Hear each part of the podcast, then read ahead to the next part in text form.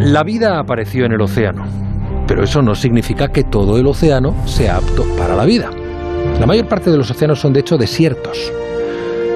Uno va a la playa y ve muchos peces y tal, pero no, no, no. La mayor parte de los océanos son desiertos, desiertos que no están hechos de arena, sino de agua. Alberto Aparici, buenas noches, Alberto. Hola, hola Juanra, muy buenas noches. Vamos a ver. Yo te puedo preguntar y te pregunto, ¿cómo es esto posible si el agua es el líquido de la vida? Bueno, pues la respuesta en realidad es muy sencilla, que es que es verdad, el agua es el líquido de la vida, pero solo agua no basta para que florezca la vida, ¿no? La vida necesita otras cosas. Necesita, pues, a menudo una fuente de energía como el sol, nutrientes, pero para lo que nosotros queremos vamos a restringirlo a que la vida necesita productores, como las plantas, ¿no? Desde nuestro punto de vista de animales, lo que necesitamos es cosas que nos podamos comer, ¿no?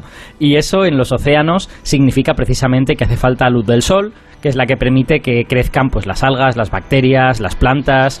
Y ya solo con eso, solo diciendo eso, hay más restricciones que no hace falta que digamos, pero solo con esta ya quiere decir que la vida por debajo de 200 metros de profundidad lo empieza a tener complicado porque no llega a la luz del sol.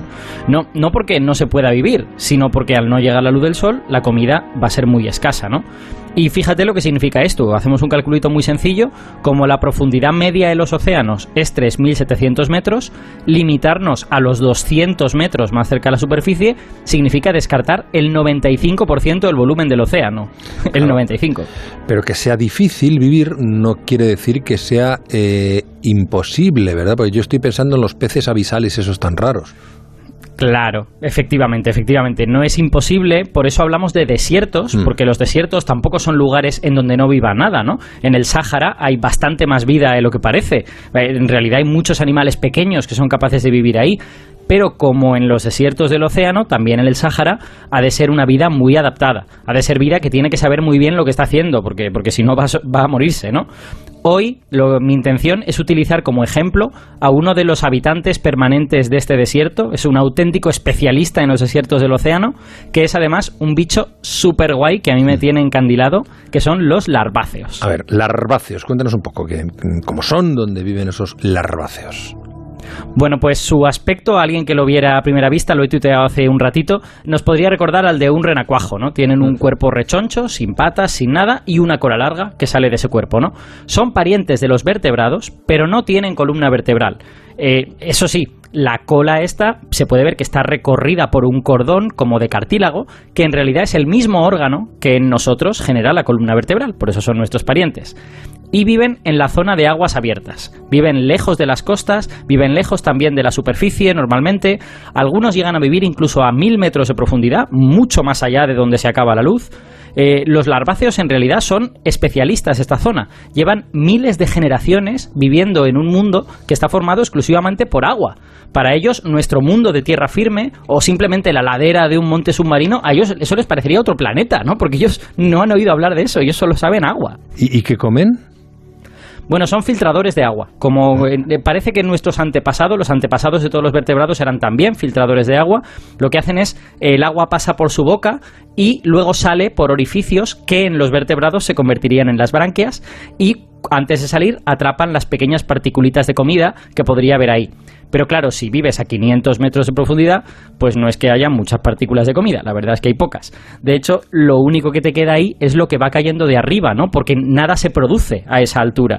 Eh, va cayendo como una especie de maná, es un maná de materia orgánica que se llama nieve marina y que incluye todo tipo de porquerías, incluye bichos que se han muerto, incluso la caca de, de algún bicho que hay ahí arriba.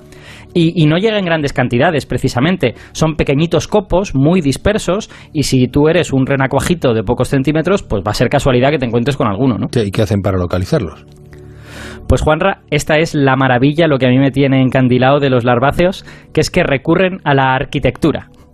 Son maestros de la arquitectura. Cada uno de estos bichitos segrega una especie de moco, le podríamos llamar, una sustancia mucosa, que forma un habitáculo alrededor del bicho. Y el habitáculo consiste en una burbuja grande, ¿vale? Una burbuja bastante grande que recoge cualquier cosa que haya por el agua. Y luego hay una serie de conductos en el interior, especialmente intrincados en la parte central, que llevan todo ese cargamento a la boca del larváceo, que es el que está en el centro. Y poca broma con esos conductos porque son una auténtica obra de ingeniería. Dentro de un poco, aquí en la radio eh, no podemos poner una imagen, pero dentro de un poco tuitearé alguna imagen para que la gente lo vea. Pues el larváceo que está en ese centro del habitáculo, al lado de esa zona intrincada, usa la cola, pero no la usa para nadar, ojo, la usa para mover el agua dentro de los conductos. De manera que la comida va directamente a su boca, ¿no? Toda, toda el agua que se mueve por esa burbuja termina en su boca. Y a esta estructura hecha así de moco le llamamos técnicamente, y así se conoce en, la jerga científica, la casa del larváceo. Y cuidado, porque puede llegar a, medir dos metros de longitud. Claro, cuando uno tiene una especie de red de pesca de dos metros, pues aunque sea un bicho pequeñito, ya consigue una cierta cantidad de comida, ¿no? Oye, eh, vamos a ver, estoy viendo la foto que has publicado en Twitter. Eh, ah. esa, esa casa del larváceo no es la cola que lleva detrás, ¿no? No, ese, no, es el, lo que se ve en la imagen es el larváceo, que es una especie de espermatozoide de, cabezón. Ya, ya, ya. Sí, se parece bastante a un espermatozoide. He, escogido precisamente para no dar pistas al público una foto en la que no se viera la casa, ¿no? Porque si no, los que sepan un poco lo iban a saber enseguida. ¿y, ¿Y pasan toda su vida en estas casas? Bueno, eso, eso es todavía más divertido, que es que cambian de casa como cada 10 o 20 horas. Claro, es, una casa que está hecha de, un moco, es un moco muy poco consistente. Entonces se rompe cuando choca con alguna cosa o con otro animal, o simplemente se llena de porquería y deja de fluir el agua por dentro. Así que cuando la casa ya no le sirve, el larváceo lo que hace es salir y construir una nueva. La deja, la desecha. O sea, más o menos una vez al día, el larváceo dice casa nueva y a seguir comiendo. Pero espera, porque esto no es el final de la historia. Este comportamiento de los larváceos tiene literalmente consecuencias a escala planetaria, Juanra.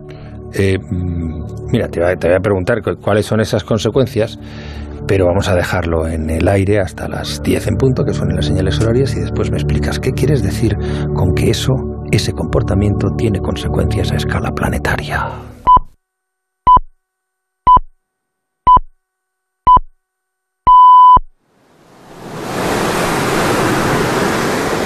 Estamos en el mar. No en la orilla, sino en el fondo. A más de 500 metros.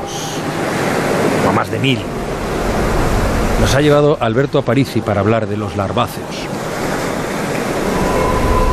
Y estábamos, nos estaba explicando cómo los larváceos se construyen cada poco tiempo una casa, una larguísima casa que utilizan para recoger la comida que cae hacia el fondo del mar desde la superficie.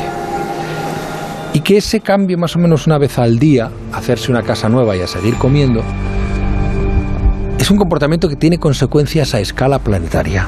¿Qué quieres decir, Alberto Parisi?